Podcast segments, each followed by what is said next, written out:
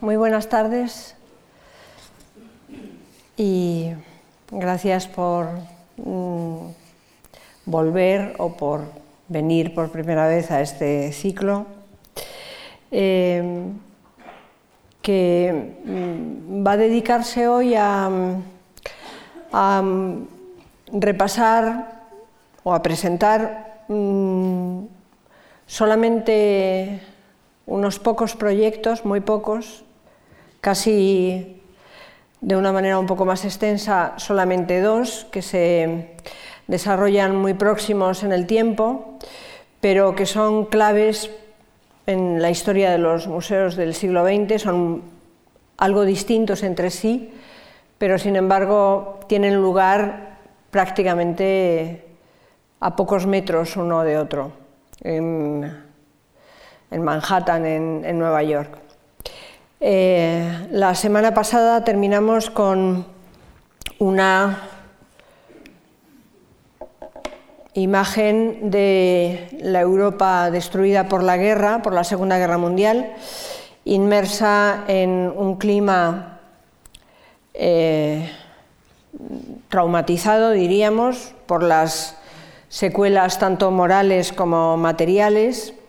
en las que el museo va a actuar como una caja de resonancia, se va a ver muy fuertemente afectado. Los destrozos ocasionados por los bombardeos van a obligar a hacer un esfuerzo de reconstrucción extraordinario, por ejemplo en Alemania, en Alemania particularmente. Eh, Múnich, por ejemplo, fue una ciudad especialmente castigada y vio como uno de sus símbolos culturales la Alte Pinakothek había caído bajo las bombas y emprendió un proceso de reconstrucción eh, de uno además de sus edificios más importantes, un edificio que había tenido también un peso grande en la historia de, la arquitectura de, de, los museos. En definitiva, que en Europa la vida de los museos en los años 50, 40, 50, después de la guerra, va a estar abrumadoramente dominada por problemas a corto plazo, aunque es verdad que esto no impedirá que bajo la Europa en ruinas haya experiencias eh, pequeñas, eh, iniciativas eh, singulares, pero muy solventes. Pero como decía, vamos a trasladar nuestro escenario a Estados Unidos, donde precisamente en estas fechas años 30, años 40, empiezan a suceder cosas realmente interesantes. Eh, hay una anécdota que cuenta que cuando Picasso eh, estaba iniciando su aventura cubista, hacia 1910 más o menos, le comentó un día a, a, una gran amiga, que era precisamente una americana, la coleccionista Gertrude Stein, le dijo, voy a ver una exposición en el Museo de Arte Moderno. Y la escritora le respondió de una manera un poco seca, un poco lapidaria, y le dijo, ningún museo puede ser moderno. Eh, esta conversación, como digo, debió ser hacia 1910 y el único museo que eh, Picasso podía visitar de arte moderno, el único que había en París, era este, el Museo de Luxemburgo, que había sido fundado muy pronto, en 1818, una fecha realmente muy, muy temprana, y que había sido creado expresamente para exponer las obras de los artistas vivos que el Estado francés compraba en los salones. Eh, no era propiamente un museo, aunque se llamase así, porque mm, su cometido no era conservar de modo permanente las obras, sino que tenía una especie, era como una especie de purgatorio, en el que, eh, pasados diez años de la muerte del autor, si la obra seguía pareciendo que tenía buena calidad, debía pasar a entrar en el Louvre y si no, era repartida por ministerios y departamentos de la administración pública. En cualquier caso, esta idea de que, mm, diríamos, de que el artista entre vivo en el museo, mm, eh, era realmente una, eh, introducía una complejidad en el, concepto de museo y también en la manera de trabajar de los artistas, porque empezaron estos a comprender que no podían seguir pintando sin, eh, o seguir haciendo obras sin ignorar que su obra podía entrar a formar parte de ese panteón de mm, grandes maestros del pasado, empezar a codearse con los grandes maestros del pasado la verdad me, acordé de esta anécdota precisamente cuando recibí la información sobre la exposición que se inaugura aquí mañana, Los irascibles pintores contra el museo, Nueva York 1950, porque trata justamente de la protesta airada de un grupo de pintores contra una exposición de arte norteamericano contemporáneo programada por el Metropolitan Museum de Nueva York en 1950, que ellos juzgaban que era una exposición conservadora, reaccionaria y que no incluía verdaderamente al arte americano del momento. En definitiva, que los pretendidos museos de arte moderno van a ser durante muchas décadas, en muchos países, un depósito de obras poco interesantes, anacrónicas,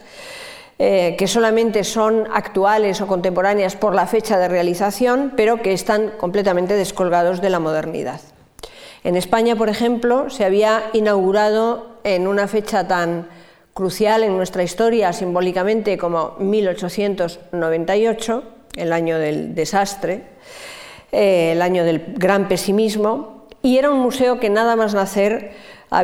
se había quedado ya anticuado. Tenía muchísima pintura, expuesta en las exposiciones nacionales, pero su calidad era muy mediocre y su modernidad era nula. Por dar un dato, mm, podría decir, por ejemplo, que un artista como Picasso nunca recibió un encargo ni tuvo una compra por parte del Estado español hasta que en 1937, cuando ya era un artista muy consagrado, se le encargó el Guernica para el pabellón eh, internacional de la exposición de París. Por tanto, la idea de museo de arte contemporáneo resultaba una especie de contradicción porque parecía muy difícil ser a la vez un depósito del patrimonio del pasado, un depósito de la memoria, y a la vez acoger el arte eh, de la actualidad más reciente, más inmediata, más frágil, seguramente también más perecedera, un tipo de arte que causaba muchas incertidumbres. A comienzos de los años 30, hacia 1930, había en Europa 66 museos que tenían galerías de arte moderno o secciones de arte moderno. De esos 66, 30 eran alemanes. Alemania había sido muy rápida en la creación de estas secciones, pero la verdad seguían siendo museos que no reflejaban estos europeos eh, el verdadero arte del momento y sus directores, sus responsables, la administración seguía vetando la entrada de mm, todas aquellas eh, figuras que, protagonizaban la vanguardia, de los cubistas, de los surrealistas, de los dadaístas todavía más, etc. El ascenso de los totalitarismos todavía supuso un golpe de muerte más definitivo para el arte de, vanguardia en Alemania, en Rusia, en la Unión Soviética, en Italia, eh, en España con la llegada del franquismo también, de tal manera que los verdaderos artistas contemporáneos quedaban marginados de la institución y reducidos al silencio. Sin embargo, esta, contradicción, tan difícil de resolver en, Europa, en Estados Unidos se vivió de una manera paradójica, porque eh, la recepción del arte más avanzado tuvo lugar en el marco mismo de los museos. Esto es algo insólito y por tanto tuvo en cierta manera un carácter institucional, con todas las eh, excepciones que se quieran añadir, como esta de los irascibles, por ejemplo, y muchas otras más. Pero, mm, por ejemplo, mm, Hubo un acontecimiento importante que marca la irrupción de los artistas modernos, que es de lo que vamos a hablar sobre todo hoy. La irrupción de los artistas modernos en el mundo de, los museos y en la, propia, en la propia Norteamérica. En 1913 en un lugar un poco particular, porque era un cuartel de un regimiento militar en Manhattan. Se la conoció precisamente como la exposición de la armería, Armory Show, que fue organizada por, una gran figura del momento, un fotógrafo, un galerista, Alfred Stiglitz,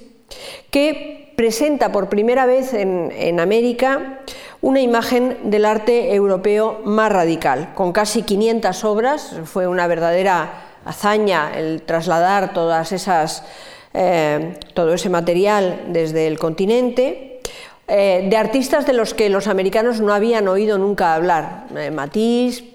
Brancusi, etc. Y por tanto suscitó una verdadera conmoción. El vestíbulo de la armería no, no era un lugar muy adecuado para exponer, pero en Estados Unidos esto importa muy poco, como, vamos a ver.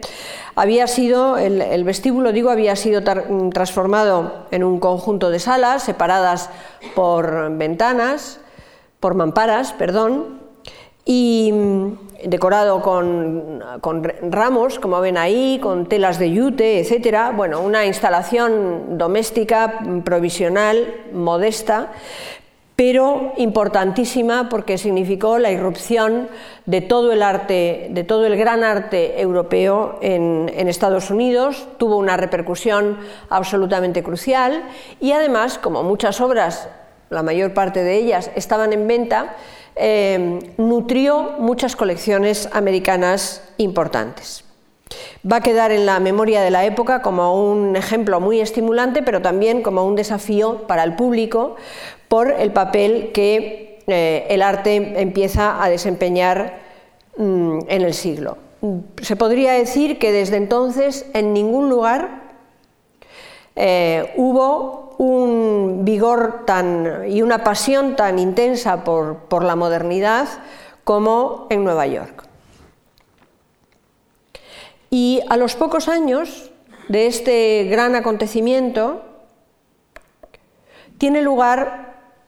el hecho absolutamente decisivo en este campo, un hecho que marca un antes y un después, que es la fundación del MoMA en 1929. El MoMA abre justo diez días después del Martes Negro, es decir, el día del hundimiento de la Bolsa de Nueva York, que dará comienzo a la Gran Depresión, y es una iniciativa debida a tres entusiastas mujeres de la, sociedad neoyorquina, de la alta sociedad, Mary Queen Sullivan, Avi Rockefeller y Lily Bliss. Decidieron en un almuerzo en 1928 lanzar esta idea filantrópica y muy radical de fundar un museo en Nueva York que solo tuviese arte moderno. En eh, poco tiempo antes, el Metropolitan, que era un museo que llevaba ya una trayectoria muy consolidada y que era un gran museo con maravillosas colecciones, muchas de ellas conseguidas eh, a través de agentes en España, la Catedral de la Reja de Valladolid, por ejemplo, fue por esas fechas, en 1925, al museo. El Metropolitan había anunciado un programa que se llamaba mm, mm, eh, Programa del Foco Europeo para patronos del arte que quisiesen hacer donaciones al museo, pero no admitió colecciones, donaciones de mujeres. Así que estas tres señoras decidieron un plan alternativo que era el de abrir su propio museo. Avi Rockefeller contaba, Comencé a pensar en mujeres que conocía en la ciudad de Nueva York, que se preocupaban profundamente por la belleza y que compraban cuadros, mujeres que estarían dispuestas y tenían la fe suficiente para ayudar a comenzar un museo de arte contemporáneo. En menos de un año, el museo abrió en unas habitaciones alquiladas en el piso 12 de un edificio de oficinas, de unas instalaciones muy modernas en la Quinta Avenida, con una exposición aprobada por las tres mujeres y dedicada a los maestros modernos. Bueno, a los maestros modernos ya un poco, eh, ya muy conocidos, como Van Gogh, como Cézanne, como Gauguin, pero fue una exposición absolutamente eh, decisiva. Hay que decir además que no fueron las únicas. El Whitney, por ejemplo, inauguró poco después, dos años después, en 1931, gracias a Gertrude Vanderbilt, eh, que decidió precisamente eh, esta instalación cuando el Metropolitan rechazó su colección de arte moderno. Y habría que hablar también, por esas mismas fechas, de otro personaje muy importante, que es la baronesa Hilary Bay, que funda el Museo de la Pintura No Objetiva, que es el embrión de lo que luego será el Guggenheim, porque se vinculará a Solomon Guggenheim y juntos crearán este primero hace una instalación en una, vivienda en Nueva York, pero luego encargarán este gran proyecto a Wright, que será el, el primer gran edificio en Estados Unidos dedicado al arte moderno. Mm, bueno, merece la pena quizá a lo mejor destacar el protagonismo de estas ricas estadounidenses que venían siendo particularmente precoces y arriesgadas en la fundación de museos, como lo habían sido también en la defensa del sufragio femenino, muchas de ellas habían sido y eran sufragistas, o del abolicionismo de la esclavitud. Un caso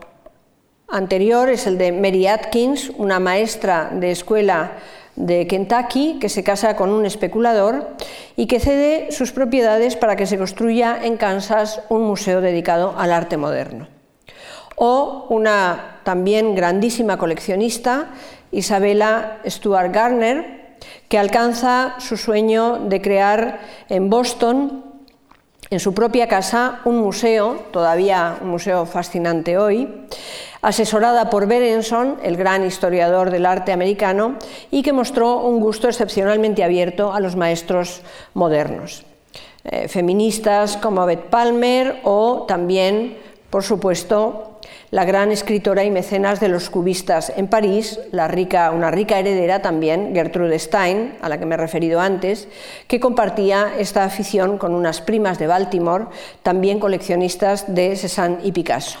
Y en el Nueva York de los años 20, Catherine Dreyer, con sus amigos Duchamp y Man Ray, colecciona y expone obras de los dadaístas. Es un fenómeno absolutamente eh, insólito y, muy local, muy específico. Eh, es, una, eh, diríamos que sobresale en ellas esta falta de prejuicios frente al desafío de la novedad que representa el arte y son ellas las que llevan el impresionismo y los simbolistas a los museos americanos, las que patrocinan a los cubistas, las que exponen a los surrealistas, eh, las que apuestan por artistas incluso muy jóvenes como Pollock,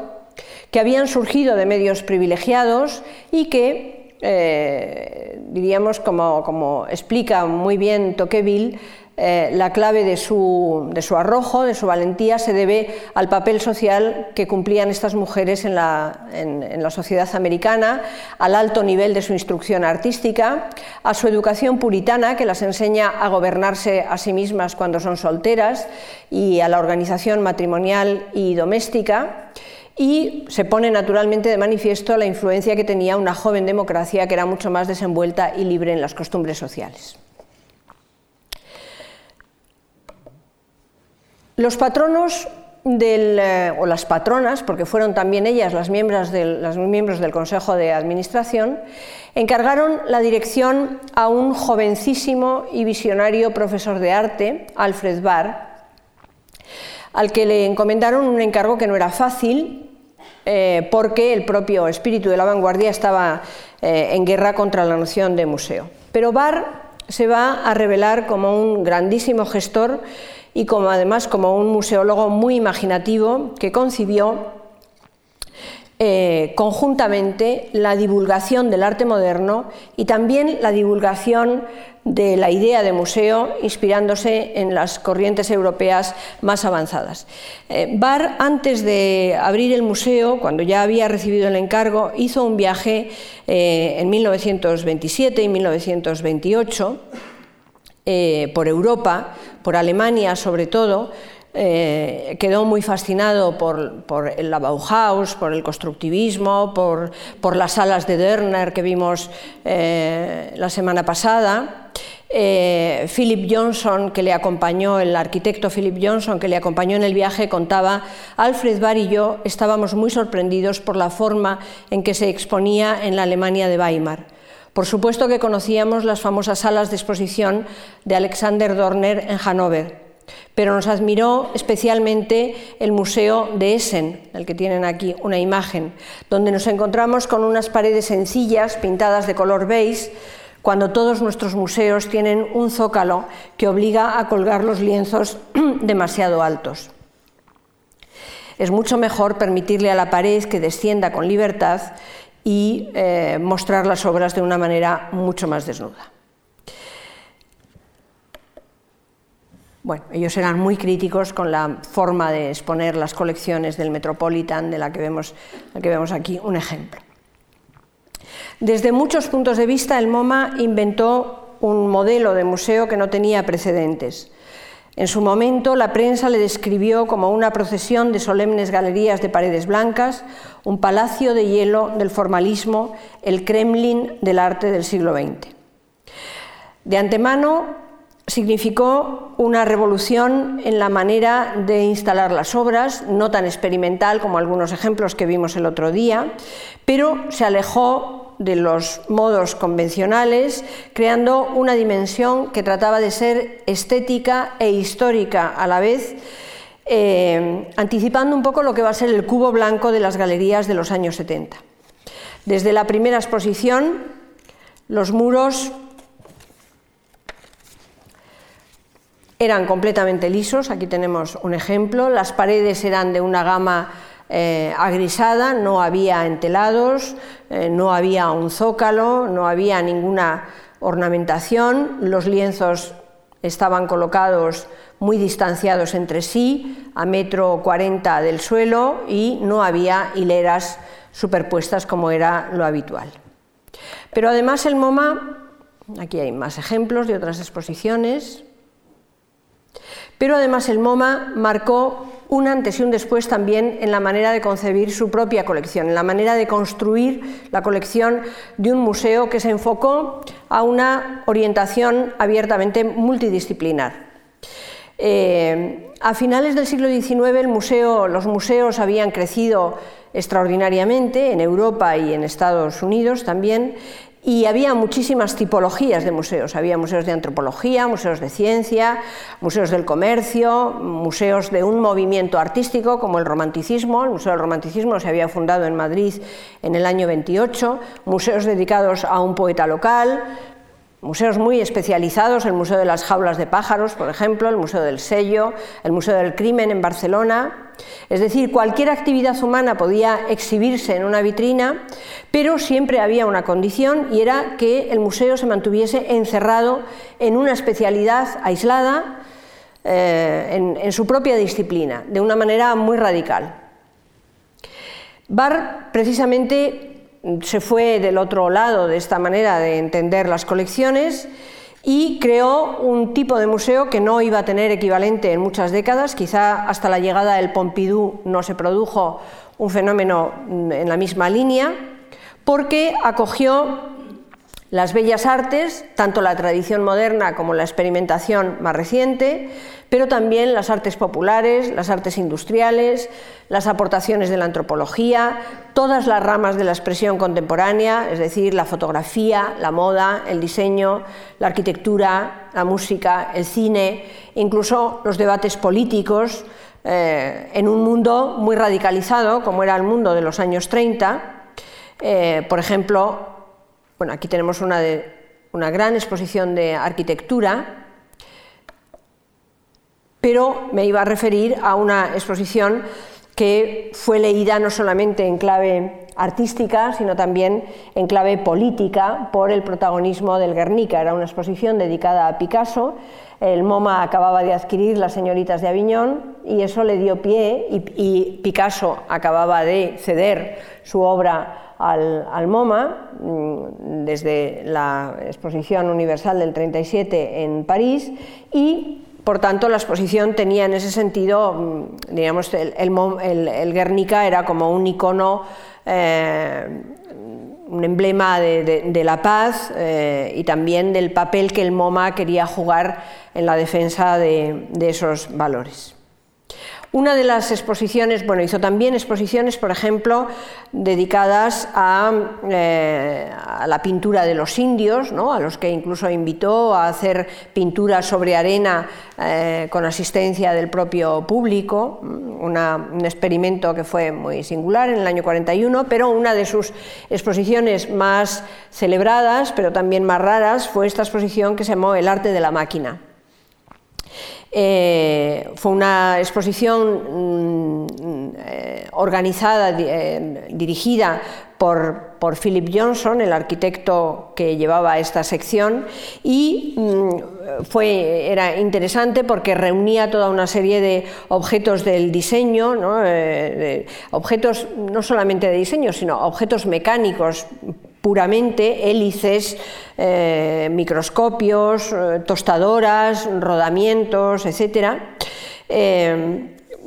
que exponía como si fuesen verdaderos objetos artísticos, como si fuesen verdaderas esculturas colocados sobre peanas, dispuestos sobre el muro, en una presentación extraordinariamente eh, cuidada, buscando la belleza abstracta y geométrica de un muelle, por ejemplo, o de una hélice, como, como se ve allí al, fondo. ¿no? La belleza de las superficies, eh, esta belleza abstracta, eh, a Alfred Barr le importaba particularmente. Incluso se organizó un concurso en el que, una serie de expertos eligieron los objetos más bellos de la propia exposición, como vemos aquí a cada uno de los miembros del jurado con el objeto que habían elegido.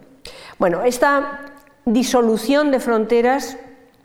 no era un antojo de Bar, consideraba que era precisamente el rasgo distintivo de la modernidad,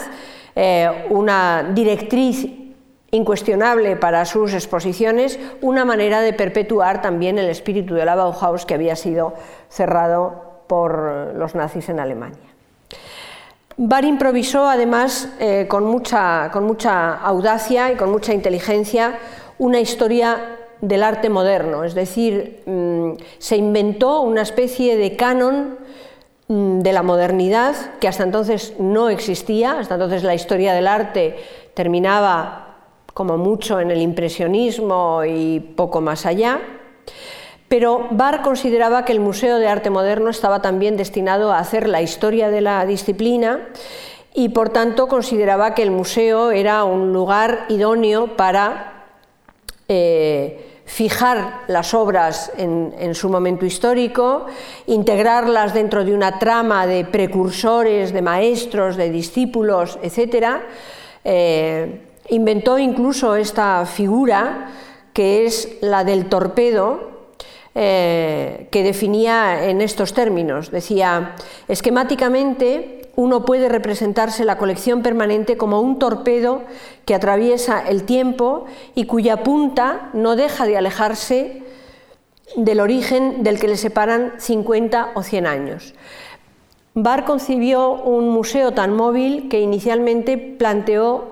precisamente esta idea, la idea de que la colección no debía ser nunca una colección que tuviese más allá de 50 o como mucho 100 años o como mucho un siglo. Y por tanto, su idea era, a medida que el tiempo pasaba, que el museo fuese vendiendo las obras más antiguas que tenía, las más primitivas, para poder ir incorporando las obras de los artistas más jóvenes.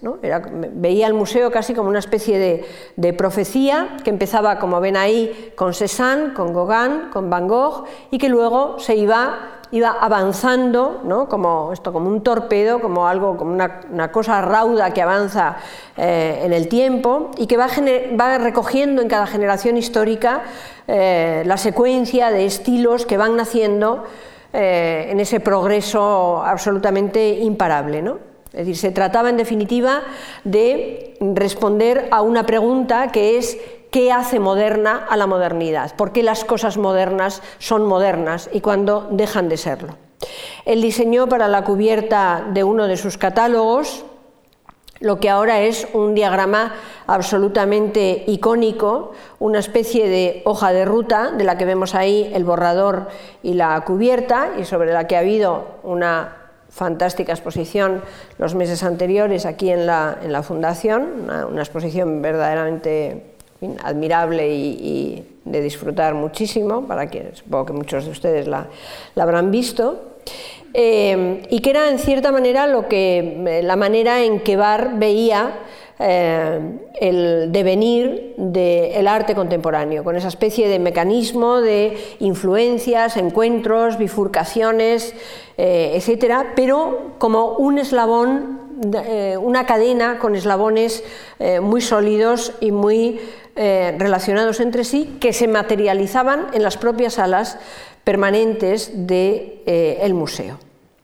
Esto naturalmente destilaba un, pedigrí eh, estético, pero también era una especie de grito de guerra que lo que hacía era ofrecer las paredes salvadoras del museo, el refugio del museo, a todas aquellas obras que eh, el totalitarismo europeo había condenado y amenazado eh, con el silencio y con la destrucción en una exposición que en esos mismos momentos se estaba realizando en Múnich y que era la exposición de arte degenerado en la que se expusieron todos los cuadros de la vanguardia antes de ser destruidos. Bueno, este era el MoMA, este era el MoMA en los años 30, en los años 40. Bar estuvo siempre muy vinculado a la institución, tuvo bastantes problemas, también hay que decirlo, no fue una trayectoria fácil la suya, pero desde luego marcó a una institución y le dio un carácter de modernidad que ahora el MoMA ya no tiene pero que en su momento, como he dicho, eh, marcó un verdadero hito, no solo para los museos de arte moderno, sino para todos los museos en general. Bueno, lo cierto es que mm, dejamos un poco el MoMA y vamos a hablar de, otra, de otro proyecto. Eh, mm, realmente, eh, desde 1930, solamente en Nueva York era posible ver toda la herencia del arte contemporáneo. Los,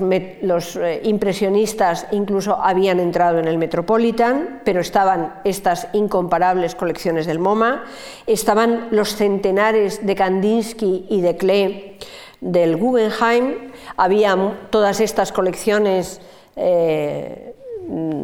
a las que me he referido antes, muchas de ellas, como decía, eh, a cargo de mujeres coleccionistas, pero además se va a producir un hecho eh, significativo, muy importante, y es que la Segunda Guerra Mundial va a empujar a los artistas de vanguardia de París y de Alemania, eh, y de, España también, por ejemplo,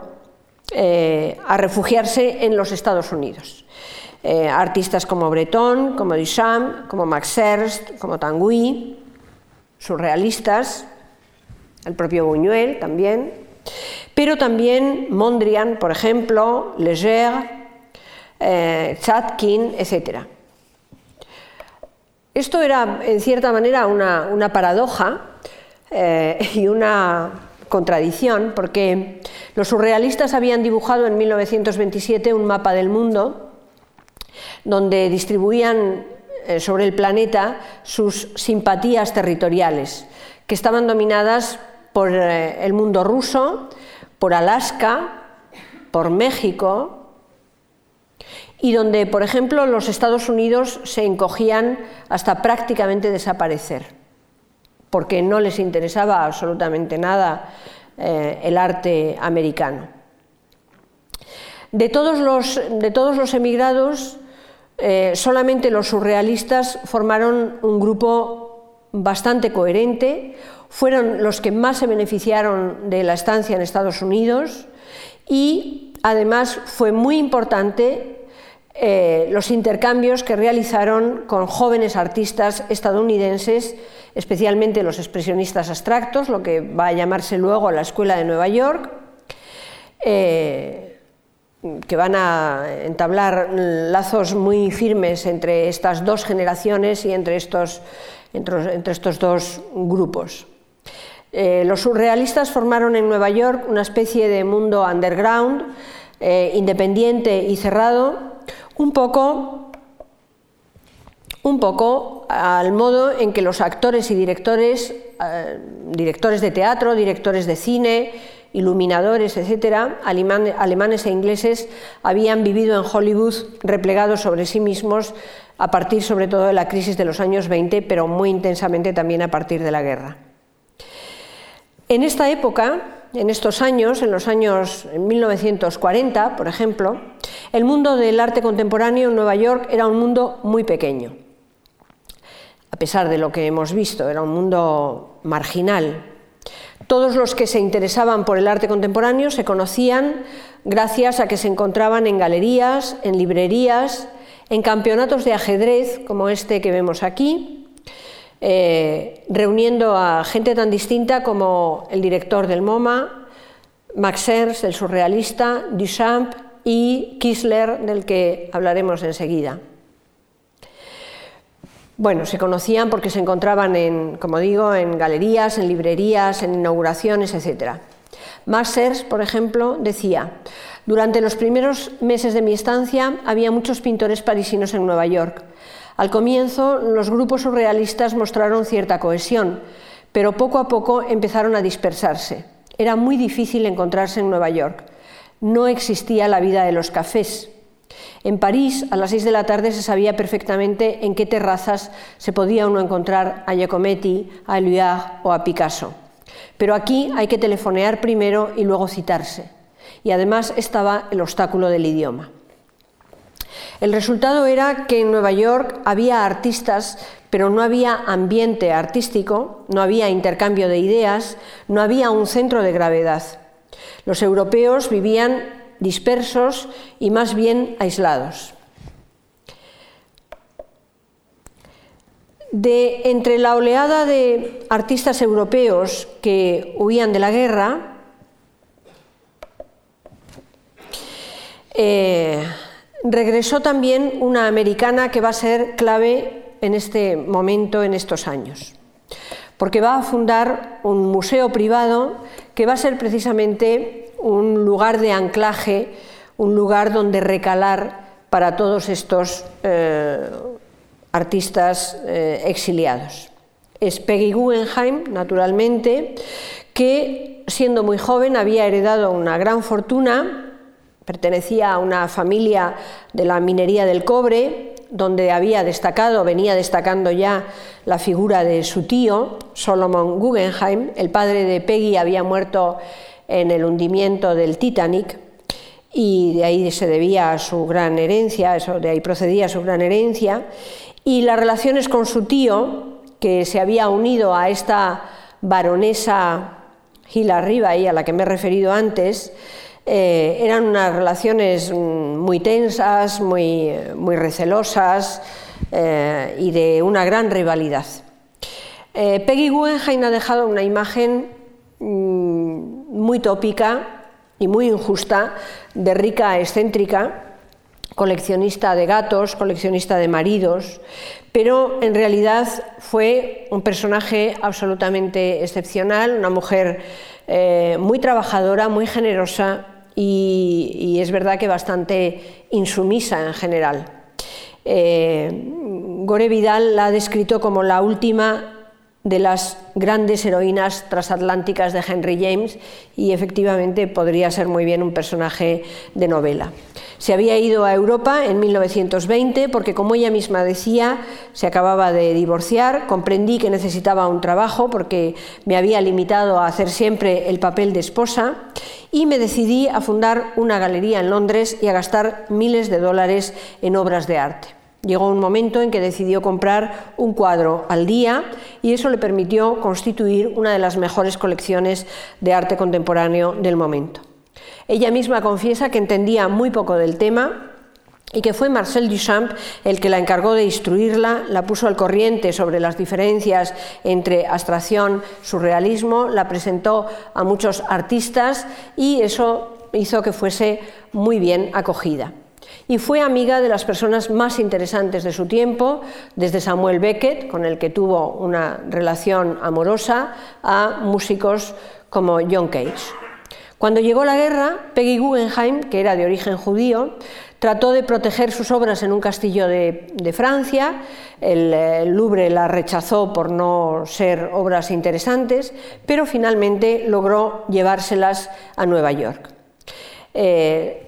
se une sentimentalmente a Max Ernst y decide fundar esta galería a la que me he referido antes, a la que va a llamar, no es una galería propiamente dicho, es realmente un museo privado, al que va a llamar Arte de este siglo para exhibir las obras compradas durante su estancia europea. Era una galería, como se ha dicho a veces, que era una mezcla entre parque de, parque de diversiones, casa embrujada, como vamos a ver, y ese café de París que tanto añoraban los surrealistas eh, exiliados.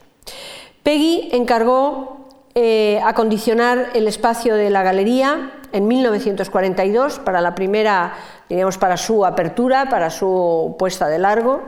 eh, a un austriaco también exiliado, bueno, aquí vemos a Peggy con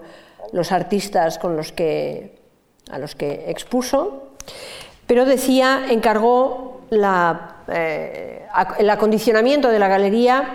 a un austríaco exiliado, Friedrich Kisler,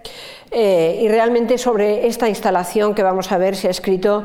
realmente muchísimo. Fue una verdadera revolución del lenguaje expositivo. Kisler traía una gran reputación como escenógrafo de Europa, había trabajado mucho eh, en Viena, había sido, por ejemplo, este es uno de sus montajes sobre escenografías teatrales eh, del que se conserva poquísima documentación, y había sido, por ejemplo, el arquitecto de la primera sala de cine eh, específicamente dedicada al cine realizada en Estados Unidos, que es esta que ven aquí, hecha en Nueva York en el año 27, me parece. Bueno, el montaje de Kisler creaba un espacio mm, extraordinario, muy teatral, muy original, muy espectacular. Eh, mm, Peggy Guggenheim le dio carta blanca, solamente le puso como condición que las pinturas no tuviesen marcos, y el conjunto de las salas constaba de cuatro espacios, tres para uno para exposiciones temporales y tres para la colección permanente. Cada una de las salas estaba dedicada a una tendencia. La galería abstracta, que era esta, eh, suspendía de cuerdas las pinturas del techo al suelo, formando esta especie de Vs gigantescas. Las obras no estaban pegadas a la pared, sino en medio de la sala. Aquí tenemos algún otro ejemplo con esculturas abstractas. La galería cinética tenía un dispositivo que permitía ver a través de una mirilla las obras de Duchamp y en la galería surrealista, que fue quizá la apuesta más excepcional, eh, curvó los muros hechos con madera de, eh, caucho,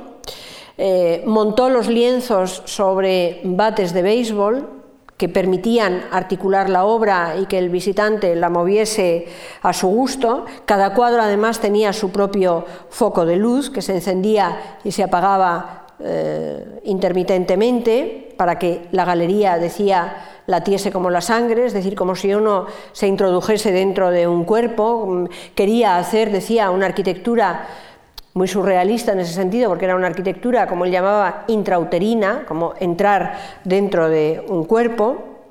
crear una especie de espacio psíquico, eh, biomórfico, como era todo el mobiliario y todo el ambiente. El día de la inauguración, Peggy Guggenheim tuvo la precaución o el detalle de colocarse dos pendientes distintos que habían sido diseñados, uno por Tanguy, el surrealista, y otro por Calder, el escultor abstracto, para mostrar su imparcialidad y su decidida voluntad de presentar todas las tendencias del siglo XX sin privilegiar ninguna en particular. Eh, la mujer de Jackson Pollock, Lee Krasner, dirá que la galería de Peggy fue una verdadera fundación y fue allí donde empezó a suceder todo, también porque Peggy Guggenheim fue la primera que creyó en la obra de Pollock, le mantuvo cuando era todavía un joven desconocido y la que le compró las primeras obras.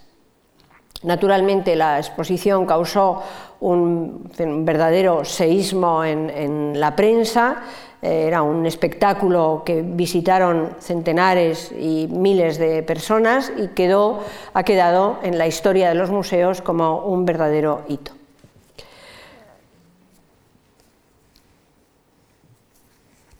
Y en esos mismos días, y en una eh, en una carrera un poco rival eh, y a muy pocas manzanas de la galería de Peggy Guggenheim, eh, se produjo otro acontecimiento, como ven estamos viendo hechos decisivos que transcurren muy vertiginosamente en muy pocos años, entre 1929 y 1942, poco más de 10 años, 13 años, pero 13 años decisivos en ese largo periodo de la posguerra. Bueno, esta es la instalación que se ve un poco mejor sobre los bates de béisbol. Em, en ese mismo, como decía, a, poco, a poca distancia, tiene lugar una curiosa exposición que organiza Marcel Duchamp. Em, para empezar hablando de Marcel Duchamp es imprescindible presentar esta obra suya, que es un museo personal, es una, lo que él llamó la boîte en valise, la caja en una maleta, es decir, una especie de museo portátil en el que cabían todas sus obras y que podía trasladarse como si fuese un pequeño maletín.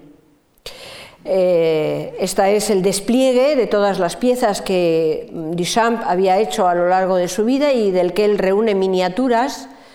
eh, para mm, difundir esta idea de un museo viajero, transportable, eh, emigrante, como él mismo, mm, en un momento de mucha movilidad como estamos viendo en el mundo de, las artes. Recuerda un poco a las cámaras de maravillas del siglo XVI, a los gabinetes de curiosidades, pero se parece también a las tours de toilette eh, que se pusieron muy de moda desde finales del siglo XIX y que eran esta especie de necessaires que servían para, viajar. Un dato también curioso de, de Duchamp fue que, es, eh, que se trata de un artista que estuvo siempre marcado por, eh, por su preocupación y esto condiciona toda su obra, casi toda su obra podría verse, tiene un punto de nexo común que, que la une y es su preocupación por el punto de vista del observador, no por la obra de arte, sino por cómo la obra es observada, la propia en valise, la propia maleta que hemos visto, está pensada sobre todo para el propietario, para el observador, para el que mira las obras, etc. Y Duchamp, eh, en, la biografía de Duchamp hay un dato muy interesante y es que pasó muchos años como bibliotecario en una biblioteca muy importante de París, en la biblioteca de Jean Geneviève, donde se dedicó a estudiar tratados ópticos, es decir, en esta línea de su preocupación por la visión, la perspectiva, esta idea de que quien mira la obra es quien la construye. Y esto fue lo que le condujo también a eh, preocuparse y a reflexionar sobre las exposiciones y los museos, que son principalmente máquinas para mirar, lugares donde se va a mirar. Eh, Duchamp había, mm, ya en el periodo de entreguerras, mm, que había, había, dejado de ser artista en activo y se había dedicado a asesorar a marchantes, a, otros artistas, a la propia Peggy Guggenheim, a Alfred Barr, al director del Museo de Arte Moderno, em, que le consultaban continuamente porque fue una persona de referencia, con una muchos conocimientos y además eh, en el que mucha gente depositó una confianza extraordinaria. Mm, su, personalidad seguramente es mm, casi más importante que su obra. Y en 1942, eh, cumpliendo con esta reputación que se había acreditado ya de, iconoclasta, de innovador, conceptual, organiza en el centro de Manhattan, en este edificio que ven aquí, alquilando también una, sala de recepciones, el espacio importaba poco, eh, una exposición que se va a titular Primeros papeles del surrealismo y que estaba destinada a ser un verdadero acontecimiento histórico. La exposición anunciaba el desembarco americano de los artistas más famosos del surrealismo, exiliados, como he dicho, y el título precisamente de la exposición no era un título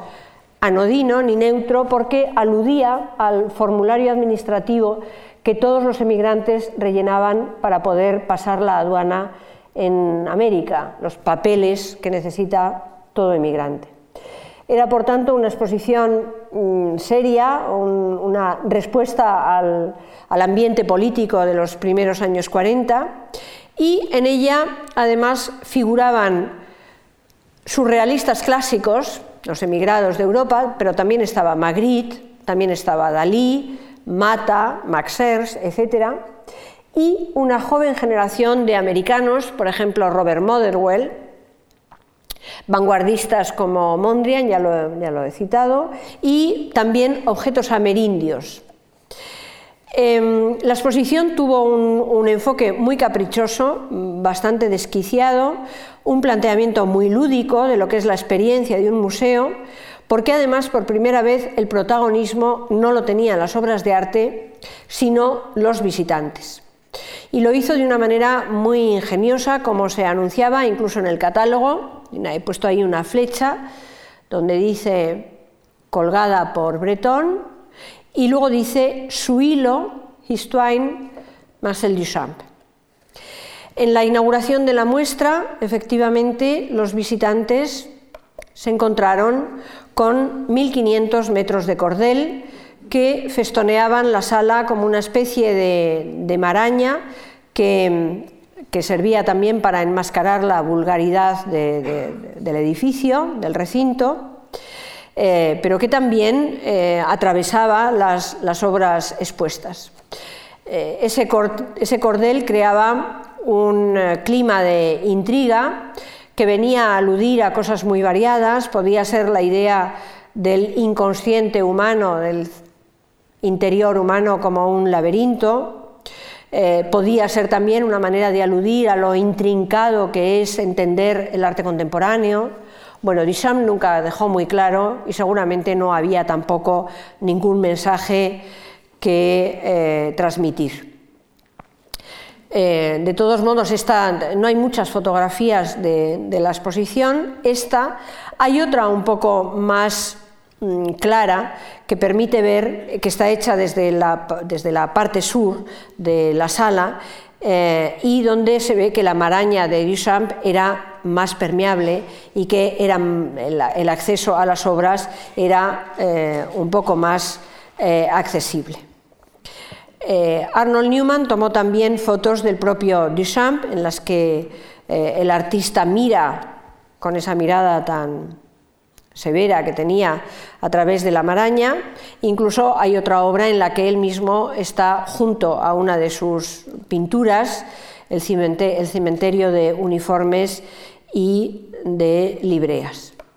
Incluso el propio diseño gráfico del catálogo eh, ponía de manifiesto este, esta idea de mirar una cosa a través de otra, a través de una maraña, a través de una cerradura, como vemos aquí, porque los nombres de los participantes creaban la forma de ese ojo de una eh, cerradura. Él mismo le gustaba fotografiarse siempre detrás de esa red, de esa eh, trama,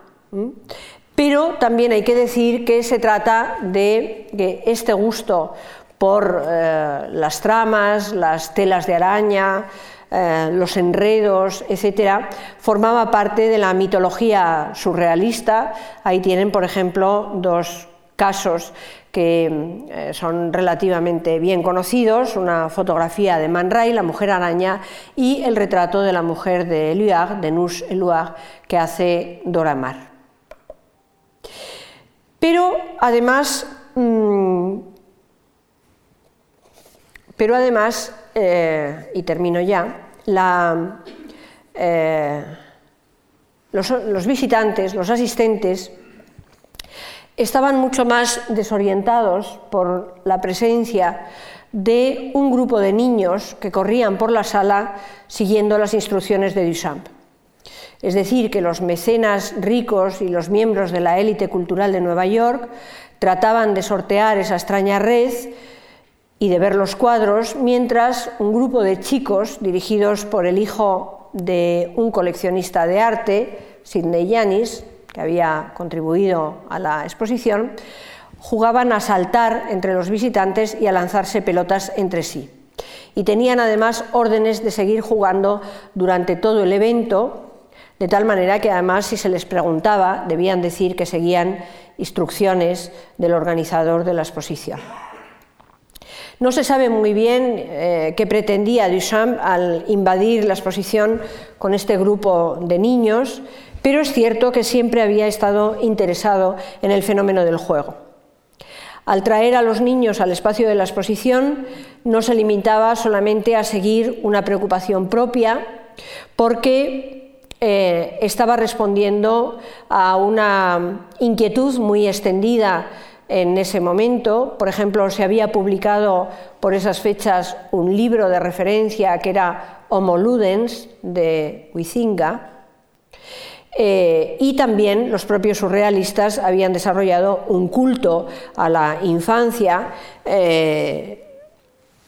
de una manera muy ambigua, un culto a la inocencia infantil, pero también un culto a la perversidad eh, infantil que se pone de manifiesto, por ejemplo, en esta famosa fotografía de una niña prodigio leyendo poesía a un grupo de surrealistas en la década de los años 30. Incluso la propia trama de cuerdas parece tener relación con juegos infantiles como la cuna de gato, que es un juego muy conocido, que se conoce así con ese nombre en inglés,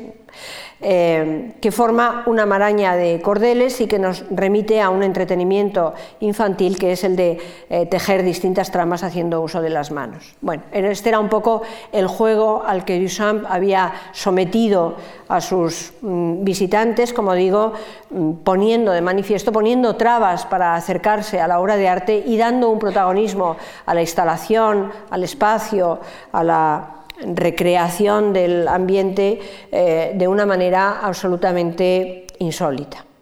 Eh, quería justamente concluir con, esta, eh, con, esta, con este experimento tan singular de Duchamp porque llevaba al límite una idea que va a ser decisiva en los años siguientes y que supone la transición entre dos maneras distintas de entender el museo. A partir de ahora el contexto del museo condiciona el objeto artístico, pero también comienza a tenerse en cuenta al sujeto espectador e incluso muchas veces eh, el museo va a devorar al, objeto artístico para convertirse en él. En cualquier caso, se trataba de un, acto de indisciplina, un acto muy nihilista por parte de, de Duchamp, una forma de protesta que en cierta manera estaba poniendo en cuestión la mm, atmósfera que reinaba en museos como el MoMA, que ya llevaba con sus 12 años de trayectoria y que era un modelo un poco clínico, absolutamente neutro, de salas sin ruido, sin olor. Eh, en, la, en la exposición de Duchamp había un fuerte olor a cacao como un ingrediente también de la, de la exposición, eh, esta manera de exponer uniforme, neutral, donde la obra de arte es la protagonista, eh, diríamos está todo pensado para la apreciación estética, el orden de las obras es un orden absolutamente racional. Las ideas de Duchamp van a cobrar una influencia absolutamente decisiva en, eh, la cultura artística de los años que están por venir y que van a representar una gran quiebra y una crisis eh, muy destructiva para los museos tal como habían eh, existido hasta entonces. El modelo del siglo XIX se había mantenido prácticamente sin variaciones o con pequeñas reformas o retoques eh, limitados, pero el mundo que se perfila en los años 60 eh, emprende un cambio de rumbo en la historia del siglo, con metamorfosis profundas, aceleradísimas, podríamos decir con la muerte del museo tal como era conocido hasta entonces y una mm, difícil pero luego muy brillante resurrección de sus cenizas que va a tener lugar eh, solamente en los años 80, es decir, que mm, a partir de ahora el museo atraviesa eh, un periodo de cuestionamiento mm, muy radical y tendrá en cierta manera que, que reinventarse o que, o que partir de presupuestos completamente nuevos. Y es a lo que dedicaremos la última sesión. Muchas gracias.